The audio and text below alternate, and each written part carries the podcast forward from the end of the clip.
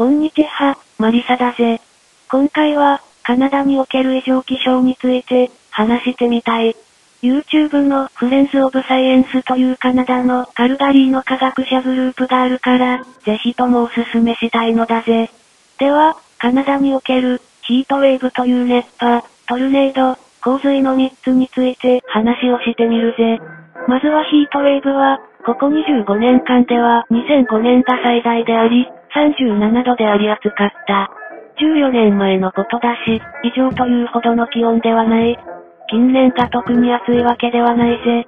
次にトルネードだが、その回数は近年はまるで激しくない。もちろん、トルネードや台風で被害に遭われた人はいるし、亡くなられた人もいる。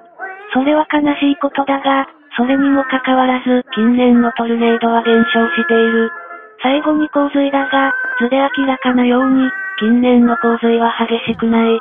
むしろ激減していると言えるだろうぜ。カナダの五大湖あたりは確かに洪水被害が多い。その理由は、どうやら雪の量が多かったから、らしい。CO2 とは関係がない。さらに、洪水の被害はむしろ対策の問題だ。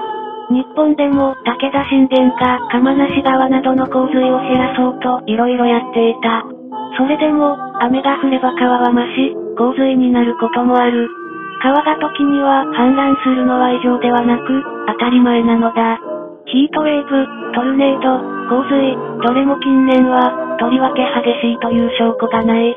バラック・オバマなどが主張する、近年はトルネードが増えており、激しさも増していて、それは地球温暖化の影響だ、というのはフェイクニュースだぜ。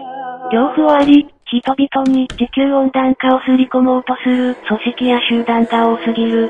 ヒートウェーブ、トルネード、洪水の規模や回数に人類はほとんど関係していないだろうぜ。そもそもトルネードを人類がどうにかできるという考えはわけがわからない。異常気象と言われるものは調べてみると異常ではないことがほとんどだぜ。フェイクニュースに騙されてはならない。